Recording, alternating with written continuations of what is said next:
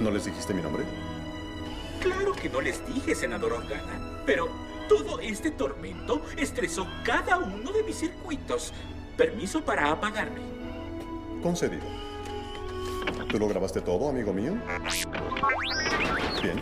Me encargaré después del imperio. Ahora, muéstrame qué tienes de tus rebeldes.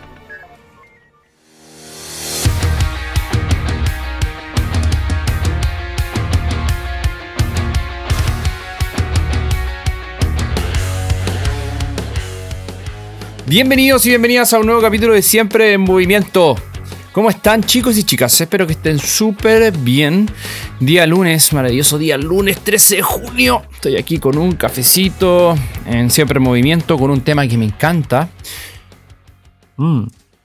Un tema eh, bien polémico por lo demás. Eh, la especificidad no es lo mismo que la imitación y algo que cuesta hacerle entender a los profes, a los kines. Me cuesta bastante.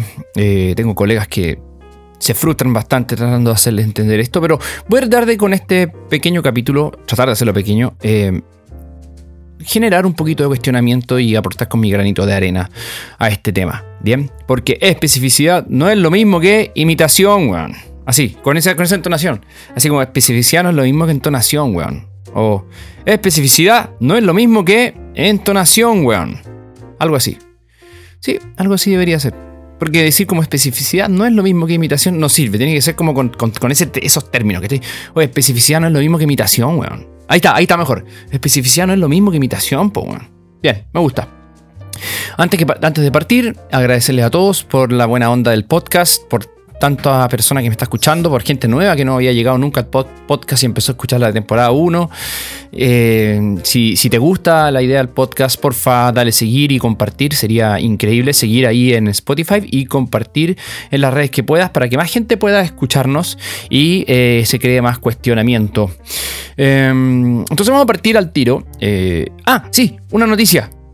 Em, esta semana eh, voy a empezar a hacer los trabajos para partir, ojalá la próxima. Y si es que ando bien de energía esta semana, voy a partir con un live de Twitch en donde vamos a analizar algo de movimiento. Va a ser entretenido. Voy a eh, retomar el Twitch porque ahora ya eh, puedo seguir con una semana tranquila. De hecho, este fin de semana fue maravilloso porque pude tener fin de semana por fin tranquilo, uno como corresponde, y no un fin de semana o varias semanas seguidas sin tener fines de semana. Maravilloso. Maravilloso. Entonces, comencemos. les tengo dos preguntas primero, ¿ya? Antes de partir, dos preguntas para que entender este tema. La primera pregunta. ¿Todo lo que tiene que hacer un deportista en su entrenamiento tiene que ser específico? ¿Ya? Este podcast no es solo deporte, es de, de rendimiento humano, pero hoy día nos vamos a ir un poquito más hacia lo específico deportivo. Entonces, todo lo que tiene que hacer un deportista? ¿Tiene que ser específico para su tarea? Esa es la pregunta número uno. Espero contestártela al final de este podcast. Y la pregunta número dos. Vamos a tomar como ejemplo una sentadilla. Entonces, ¿cómo una sentadilla muy inespecífica genera tremendas transferencias para la carrera y el salto? ¿Cómo es posible entonces? La sentadilla es muy inespecífica. ¿O acaso has visto a alguien saltar como cuando uno hace una sentadilla por posterior? O acelerar como cuando uno hace una sentadilla por posterior? ¿Qué es lo que realmente genera esa transferencia? Y no es una, no es una sentadilla con alguna parafernalia, no, sentadilla a patita pelada, eh, barra atrás de la, de la espalda, recorrido medio, ya. Eso en varios estudios ha demostrado muchísimos, hace muchos años, que genera tremenda transferencia, dependiendo obviamente las variables con las que la estás haciendo que tiene que generar una, adaptación, una adaptación positiva. Pero bien, dejemos esas dos preguntas y empecemos a avanzar en este capitulillo. Especificidad. Entonces pensemos en el típico entrenamiento que vemos. Yo lo he visto sobre todo en futbolistas, ¿ya? Eh, pero también en otros deportistas. Piensen en un, en un deportista arriba del Bosu, pateando una pelota.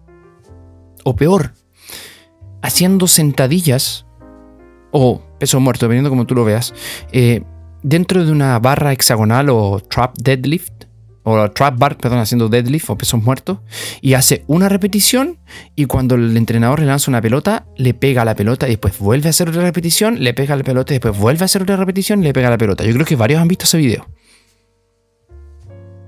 ¿Eso es especificidad? ¿A aquello se referían los grandes como Berkochansky, Sarsiowski sobre la especificidad?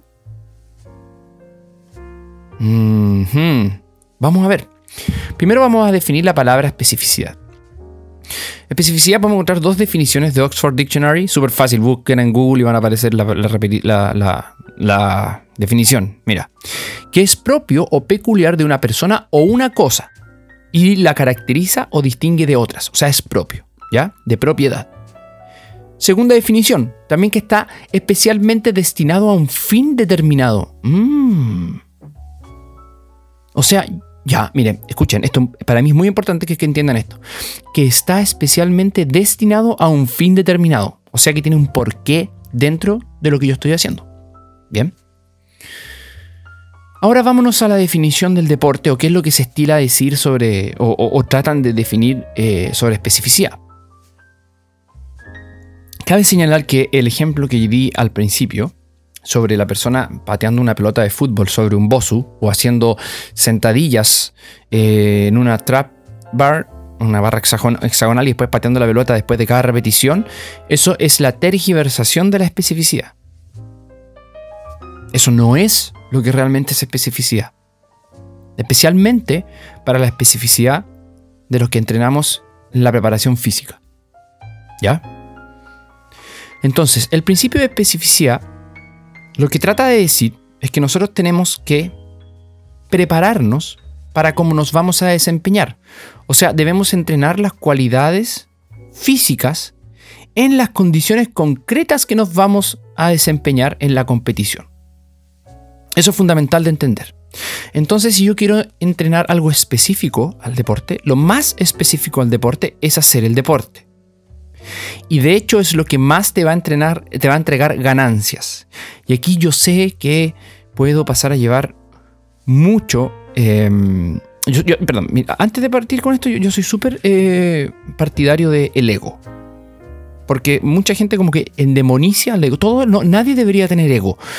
Em, hay muchos problemas psiquiátricos eh, hoy en día, psicológicos, que provienen de una falta de ego. ¿Ya? No estoy diciendo que entonces que voy a pasar a llevar el ego, sino que voy a hacer como una máquina podadora cortando el sobre ego. Todo en exceso es malo. Entonces, una máquina podadora, con esto que voy a decir, voy a pasar a llevar a muchos y puede que les duela.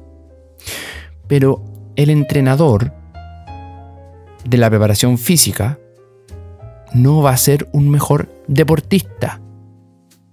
Ya, escúcheme bien, no va a ser un mejor deportista no es, no es la variable más importante a considerar en promedio en general en el desarrollo de un deportista. No. Si lo queremos ver por desarrollo, por desempeño, lo que va a ser mejor deportista el deportista es la práctica de la competición. Es lo más específico. Tú no vas a hacer tú no le vas a pegar mejor, mejor a la pelota o no vas a aprender mejor la técnica de la pelota sin pegarle a una pelota. Es imposible. No puedes. Tienes que entenderlo y cerrar el aprendizaje pegándole a la pelota. No puedes. Que entonces nosotros como entrenadores no somos los que vamos a ser mejores deportistas.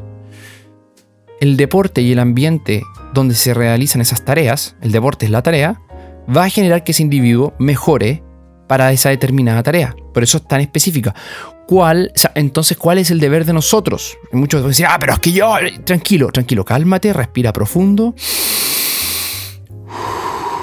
Respira y escucha. Nosotros somos los encargados de tratar de que esos, de que esas personas puedan mantener la práctica deportiva, o sea, la, exposición a esa alta especificidad, ojalá tratando de que no se lesione. Ojalá tratando de hacer lo que en vez de que dure solamente dos años haciendo la práctica deportiva, ojalá que dure diez años. porque mientras más posibilidades tiene de exponerse a esa especificidad, más va a mejorar. Entonces nosotros tenemos una gran responsabilidad, pero nosotros eh, tienen, tenemos que ser humildes, chicos y chicas. No podemos decir que yo, como entrenador y preparador físico, voy a ser aún mejor deportista y porque gracias a mí el compadre es mejor que lo... No, no, no, no.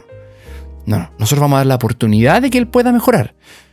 Somos un factor bastante importante, pero no, no lo somos todo. ¿Bien? Hay algunos casos excepcionales donde la preparación física, como por ejemplo en el CrossFit, que es un entrenamiento que se basa en herramientas de preparación física, si tú mejoras en esa preparación física vas a mejorar en el CrossFit. Bien, lo mismo que en el Kettlebell Sport, deporte que hago yo, o también en, el levantamiento de pesas, donde eh, el levantar pesas ya es la propia competición, altamente específico. ¿Ya? Entonces, sigamos avanzando con esto. Se dice entonces en el deporte que hay que entrenar cómo se va a competir. O lo más semejante posible a cómo se va a competir. ¿Ya? Esto se fundamenta en el hecho de que las adaptaciones, de hecho, eh, las adaptaciones específicas a las demandas impuestas se generan en las formas que nosotros estamos estimulando. ¿Ya? Pero tienes que tomar en cuenta que el deportista que juega a campo, un deportista de campo, ya está haciendo el deporte de campo. O sea, ya está teniendo adaptaciones de campo. La pregunta es, ¿yo voy a querer hacer más adaptaciones de campo? Te voy a, hacer te voy a dar un ejemplo. Imagínate, eh, una metáfora de hecho. Imagínate que cada gasto energético no le vamos a llamar gasto, ya le vamos a llamar inversión. Entonces, lo que yo estoy gastando en el campo de juego, por ejemplo en el fútbol, lo que yo estoy gastando en el fútbol es inversión. ¿Ya? Inversión de gasto energético que se va hacia la musculatura, hacia los, al sistema nervioso, hacia los sistemas energéticos, hacia el sistema nervioso central, hacia el aprendizaje motor, hacia el aprendizaje técnico, táctico, hacia todo eso se gasta energía y uno aprende y cada vez vas haciendo un mejor futbolista, ¿cierto? Solamente por el hecho de expresarte en, eh, o sea, de, de exponerlo, perdón, a ese tipo de ambientes, a esas especificidades, a esas tareas. Bien.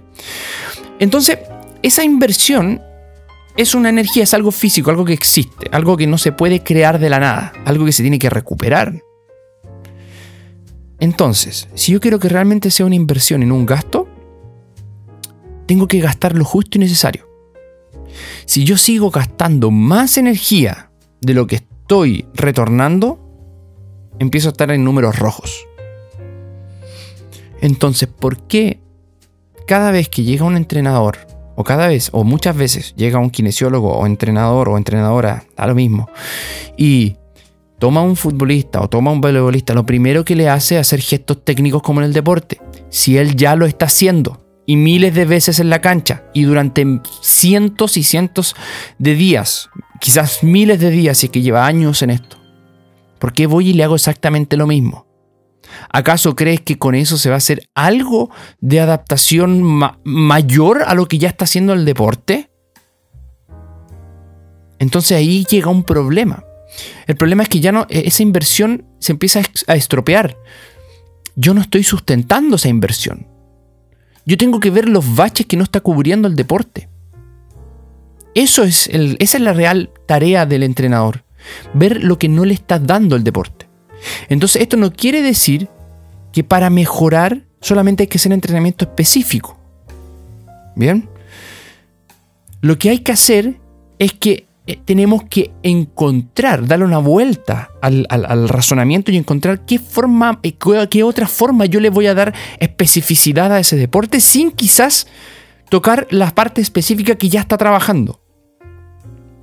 Por eso, tenemos que ahora tocar un tema que se llama la transferencia. Y definir lo que es la transferencia. O sea que yo estoy primero definiendo en la primera parte lo que es especificidad.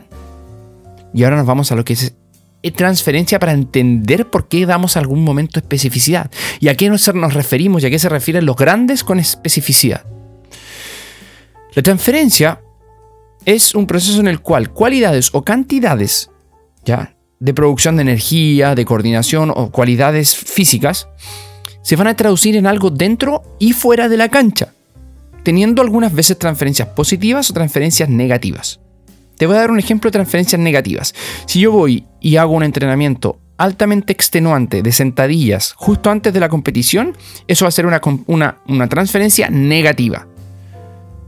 Porque si lo dejé a la persona con altos índices de fatiga, su rendimiento baja, por lo tanto la transferencia es negativa, versus una transferencia positiva. Justo antes de la competición puedo hacer algún tipo de movimiento similar a la sentadilla, con un peso o con una velocidad a la cual genere una activación del sistema nervioso central, lo cual se genera como un tipo de calentamiento que genera transferencias positivas inmediatas al rendimiento o transferencias positivas, como lo vimos en el, como lo podemos ver en un ejemplo de aumentos en la fuerza de tracción del tren inferior, en los pesos muertos, donde vamos a generar a largo plazo una resistencia de los tejidos a esas tracciones, a esas bisagras de cadera, o sea, flexiones de cadera, que se pueden dar después en eh, transferidas en los movimientos de aceleración, sobre todo cuando estoy en carrera de máxima velocidad, donde estoy generando grandes momentos de flexión de cadera o en momentos se produce, perdón, grandes flexiones de cadera. Y ahí esos mismos tejidos que yo adapté a través de la fuerza van a reciclar la energía para llevar la misma pierna hacia abajo y atacar el suelo. Eso es transferencia positiva. Entonces, tomando en cuenta esto, debemos entender que existen muchísimos tipos de especificidad y que no se relacionan para nada con la imitación. Permiso. Este café está pero buenísimo. Repito, existen muchos tipos de especificidad y que no se relacionan para nada con la imitación. Ni con la parafernaria, ni con la payasada, ni con el circo. Existen muchos. Te voy a dar ejemplo. Vamos a ver el primer ejemplo de especificidad. Y voy de cada ejemplo, de cada ítem, voy a ir dando diferentes ejemplos. Especificidad de movimiento. En especificidad de movimiento tenemos, por ejemplo, los ángulos. ¿En qué ángulos se están desarrollando esas tareas? ¿En qué ángulos yo estoy produciendo la fuerza? ¿En qué ángulos yo genero la coordinación? Bien, especificidad en términos de ángulos. Ángulos de ataque, rangos de movimiento, ¿qué, qué ángulo estoy generando con los segmentos que yo estoy colocando o posicionando para desarrollar la tarea? También tenemos las iniciaciones. ¿Cómo yo estoy iniciando el movimiento? Especificidad en la iniciación. Puede ser, por ejemplo, especificidad de iniciación hacia el no contramovimiento. Muchas tareas que inicien sin un contramovimiento. Especificidad de iniciación. O tareas que inicien con ciclos de estiramiento acortamiento muscular muy rápidos y continuos, como los saltos continuos. Especificidad de iniciación. Especificidad del tipo de contracción. Por ejemplo, eh, piensa en un deporte que sea solamente concéntrico o de predominancia concéntrica. Vas a encontrar ahí la natación, por ejemplo. Predominancia concéntrica. Cuando se hace la mayor cantidad de fuerza. Concéntrico. O un deporte de predominancia excéntrica. Por ejemplo, básquetbol. Dice, pero ¿cómo? Sí, hay concéntrico, pero es muchísimo excéntrico. ¿Por qué? Porque las distancias de juego son menores, los espacios son más chicos, por lo tanto hay mucho más frenar, el cortar, cambiar de dirección. Es muy excéntrico el básquetbol. Muy, muy, muy excéntrico. Número de articulaciones. Eh, ahora, especificidad en número de articulaciones involucradas. ¿Cuántas articulaciones están involucradas en el deporte? O en los gestos que estoy generando. Eso es especificidad también. Especificidad en el número de planos que estoy trabajando. Especificidad en las posiciones que estoy generando. Hay deportes que son predominantemente altos en posiciones, por ejemplo el running, y deportes que son, eh, son intermedios como el ping-pong de mesa, o deportes que son de posiciones bastante bajas como el hockey, hockey de pasto, césped son específicos a posiciones también. Entonces yo puedo programar y darle una justificación en relación a los ángulos, tanto todo relacionado, pero en relación a los ángulos, a las iniciaciones, a los tipos de contracción. Entonces mira, yo te voy a decir, va, bien, bien, bien. Vamos entonces a hacer un, eh, un ejemplo de tipos de contracción. Y que lo voy a dar... Eh, un énfasis en especificidad hacia la posición también, tipos de contracción y posición. Entonces vamos a tomar el ejemplo del hockey de césped y vamos a hacer una sentadilla lateral. Sentadilla lateral y le vamos a dar un énfasis en la contracción concéntrica. Entonces voy, tengo un compañero atrás que me ayuda a bajar en la excéntrica y luego, pum, salgo yo lo más fuerte posible hacia la concéntrica, en esa sentadilla lateral con la barra por posterior. Posición, posiciones bajas, como lo que estoy logrando en el hockey. Y le estoy dando una especificidad hacia los momentos de iniciación de no contramovimiento en tipos de contracción concéntrica, porque le hago aguantar dos segundos abajo y ¡pum! que salga fuerte. Bueno, ¿y cómo eso se va a transferir entonces a las tareas del hockey? Hay momentos en donde él va o ella va a necesitar esos, e, e, esos cambios de dirección, en donde necesita romper inercias, necesita realizar mucha fuerza en poco tiempo, sin tanto reflejo de estiramiento o cortamiento muscular, o el ciclo del SEA. Eso es específico. Específico a ciertos momentos deportivos, pero es específico.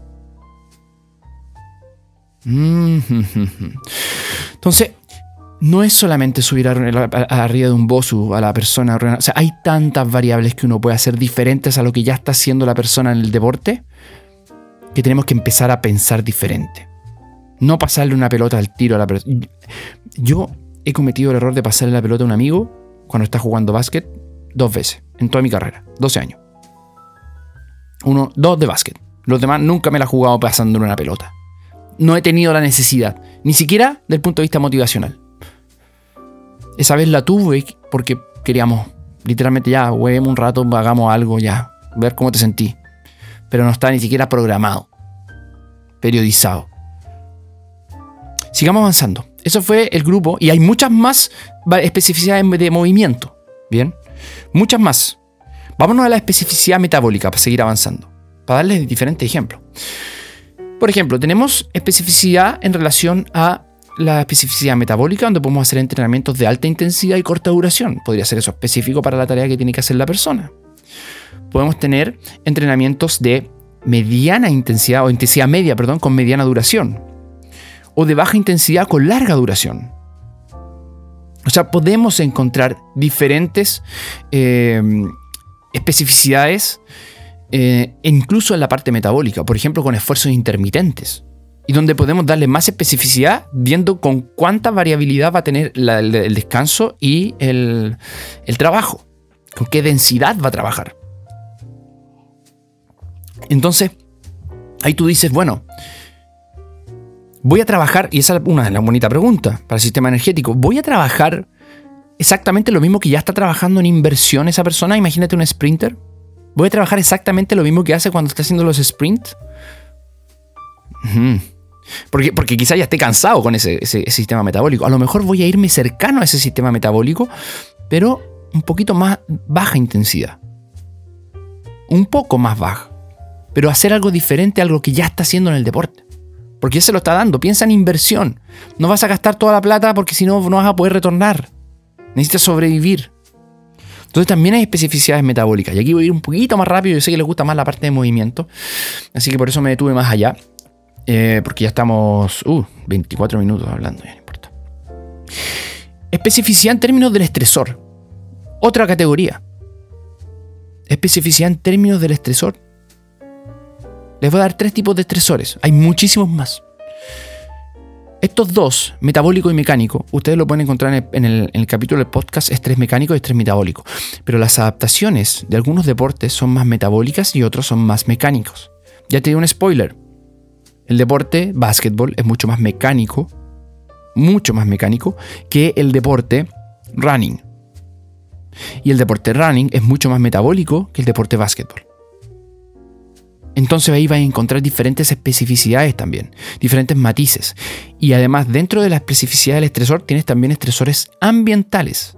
¿A qué temperatura se está jugando? Va a ser específico a la, a la altura que se está jugando. Eso también es específico, también se puede programar. Se pueden programar incluso, miren, miren, esto es maravilloso, pero maravilloso. Tiene que ver con, la con el mismo ejemplo de la sentadilla. ¿Cómo es posible que algo tan inespecífico como la sentadilla pueda transferirse para algo tan específico como correr y saltar? mm, sin necesidad de tener que pasarle una pelota a la persona. Mira, te voy a dar el mismo ejemplo, pero ahora tiene que ver con lo metabólico. Si yo cambio la altura de donde está entrenando el individuo por unas cuantas semanas, va a depender del individuo, la tolerancia y todo, vamos a tener entonces una adaptación del sistema endocrino para con la presión parcial de oxígeno. Al tener menor presión parcial de oxígeno, el cuerpo va a tener que crear más transportadores de oxígeno, acá glóbulos rojos, acá hemoglobina, para poder generar mejor intercambio gaseoso y, suplir lo importante que es mantener la contracción, perdón, mantener el principal órgano que necesita oxígeno, que es el cerebro y los demás órganos, ¿cierto? Lo más importante es cerebro, corazón y los demás órganos. Por eso baja el rendimiento al principio cuando uno sube en altura, pero después te empiezas a adaptar y el rendimiento sube un poquito más y después ganas un pequeño porcentaje al momento de bajar. Se hace generalmente cuando estás haciendo el picking o antes del picking en, la periodización del entrenamiento. ¿Y ahí qué hiciste? Entrenaste tu deporte, pero lo que variaste fue un estresor que tú no vas a entrenar arriba a 3.000 metros de altura. No vas a entrenar ahí. Tú vas a entrenar o vas a competir a 1.000 metros de altura. O sea, algo totalmente inespecífico en términos de altura te genera un cambio específico. Transferible. no sé si lo habían pensado, pero eso es totalmente inespecífico. Tuvo que hacer la persona el mismo entrenamiento que hace dentro del Bosu. Ah, no sé, es que digo Bosu varias veces. ¿Por qué? Porque veo mucha gente, incluso el otro día vi un video de pádel de una chica aprendiendo, o no sé si estaba entrenando al pádel, haciendo movimientos arriba de un Bosu para el pádel. Tengo un gran amigo, Gonzalo Velázquez, que es profesor de pádel, eh, eh, fue profesional del pádel, es muy bueno y jamás tuvo que utilizar un Bosu para poder hacer pádel. Bien. Y nos vamos al último ítem. Eh, ah, no, penúltimo ítem. Especificidad neurológica. ¿Cómo especificidad neurológica, Marcelo? Claro. ¿Qué tipo de descarga tienen los movimientos que está haciendo? ¿Qué tipo de frecuencia tienen los movimientos que está haciendo? Frecuencia de descarga. ¿Qué tipo de inervación tiene? El inervación recíproca. Tiene el, el movimiento que está haciendo, la, la especificidad que está haciendo. ¿Cómo son las sinergias de movimiento que tiene que hacer la persona? O sea, hay especificidad neurológica también. Y también hay especificidad mental. Tomando en cuenta las variables de la carga mental, que vamos a hablar en unos podcasts más adelante con un amigo. Carga mental. Donde está involucrada la novedad de lo que estoy haciendo. Incluso la toma de decisiones. Movimientos en campo de juego, deportes colectivos, son altamente intensos porque está la toma de decisiones de por medio. Y como está la toma de decisiones de por medio, los niveles de velocidad de descarga, los niveles de, de, activación neurológica, los niveles metabólicos aumentan, por lo tanto, el lactato aumenta después de entrenamientos con toma de decisiones versus los mismos entrenamientos con mismo recorrido de entrenamientos sin toma de decisión. Ah, especificidad mental. Entonces, o contextuales también se podrían llamar, especialidades contextuales. Entendiendo todo esto, ya les voy a resumir rápidamente las especificidades que, puse acá. Especificidad de movimiento, especificidad metabólica, especificidades de estresor, especificidad neurológica, especificidad mental, entre muchas otras. Entonces, entendiendo todo esto, ahora entenderás el por qué algo tan absurdo como una sentadilla se puede transferir a algo tan específico como la carrera. Ustedes no sé si sabían, pero el lápiz Vic, el lápiz Vic, desde que se hizo hace 60, 70, 80 años atrás, sigue siendo exactamente igual. No hay cambios en el lápiz Vic. ¿Por qué? Porque de repente las cosas buenas, las cosas que producen resultados, tienen que mantenerse de forma simple. No hay por qué ponerle más parafernalias y ya sabemos los resultados buenos que generan. Entonces no es lo mismo especificidad que imitación. Yo no tengo necesariamente que en el entrenamiento, y no debería en el entrenamiento deportivo general, en el entrenamiento de preparación física general para un deportista, yo no debería estar imitando lo que hace en el deporte. Porque tengo un montón de variables las cuales pueden ser resonantes con lo que está generando la persona en el deporte. Y le pueden generar muchísimas transferencias. Te voy a dar un ejemplo que también es muy extremo, pero es muy abre bocas y abre mente. Tú puedes decir, por ejemplo, para una persona que quiere hacer levantamientos olímpicos. ¿Y por qué quieres hacer levantamientos o derivación de los levantamientos olímpicos? Los quieres hacer porque quieres mejorarle su producción de eh, su ratio de producción de fuerza, el RDF, Rate of Force Development. Se lo quieres mejorar. Y encontraste en el perfil de salto que necesita eh, muchísimo contramovimiento. Em, en rangos de entre el 25 al 40% de la RM, ¿ya? Entonces va a hacer hang power clean, ¿ya? Entonces, o cleans colgantes sobre rodilla, ya desde contramovimiento. Pero hay una limitante. Esta persona al momento de llevar la barra sobre los hombros le molesta la muñeca porque no puede llegar porque la muñeca está muy tiesa. Supongamos un jambolista. Entonces no puede llegar con la muñeca ahí. Bien. Entonces, ¿quieres transferir lo que está haciendo? ¿Quieres transferir lo que está haciendo en el clean hacia el campo de juego, pero hay un impedimento, hay un problema principal que sería la muñeca que no puede llegar a esa posición porque la posición ya del rack, el llegar al rack es muy difícil para él. Entonces no llega nunca, eh, no le puede subir los pesos porque le molesta. Entonces, ¿yo qué puedo hacer para poder transferir eso de mejor manera? Hacer algo muy inespecífico que se va a transferir a cosas específicas, como por ejemplo ayudarle a ganar rango de extensión de muñeca. Al cabo de unas semanas gana ese rango de extensión de muñeca, un poquito aunque sea, y ya se siente más cómodo y empieza inmediatamente a generar más peso en el hand power clean. Y de repente la especificidad del hand power clean es intermedia, no es muy alta, es muy poca de hecho, para los, para los movimientos del handball, pero se empieza a sentir mucho más rápido en el handball.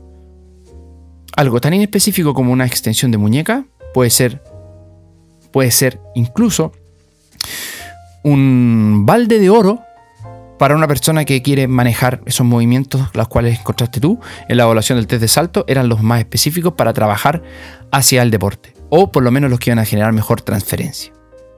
Entonces, dejen, por favor, y eduquen a los demás, dejen, por favor, de trabajar gestos. No, el consejo es este. Dejen de trabajar solamente gestos deportivos. Porque no hay nada nada que puedas hacer tú como entrenador general que se parezca más al deporte que hacer el mismo deporte. Por lo mismo, entiende que hay muchas otras formas de generar especificidad y transferencia hacia el deporte que hacer los mismos gestos. Sin querer quizás estáis saturando e incluso generando problemas en el sistema de la persona porque esa persona ya está en su curva de supercompensación abajo en la parte de regeneración para esos movimientos y lo utiliza todos los días, a cada rato. Trata de ocupar otra vía, trata de darle especificidad por otro lado. Y de esa manera va a hacer eso, eso que tanto quiere la persona, que es variabilidad. Quieres darle variabilidad. Mira la cantidad de variabilidad que puedes darle. Con todo lo que te dije al principio. Bien chicos y chicas. Eh, esta vez no hay referencias. ¿Por qué? Eh, saqué mis libros de acá, de mi biblioteca, y no encontré, de, los que son atingentes al entrenamiento, no encontré ninguno que no hablara de esto. Es tan fácil encontrar esto, lo agarras en un libro y ya está. Así que pónganse a estudiar, a buscar. De hecho, nombré a dos autores por ahí. Pero esta vez no hay referencias. La idea es que ustedes también se esfuercen para buscar lo que estoy diciendo a través de este podcast.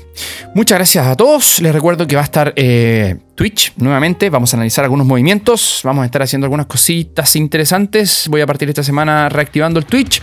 Así que muchas gracias por estar conmigo nuevamente y te pido que lo puedas compartir. Espero te haya gustado este, este capítulo y mándame ahí un comentario por Instagram eh, para todos los que quieran compartir su pensamiento sobre lo que acabo de hablar. Gran abrazo, que estén súper bien y nos vemos.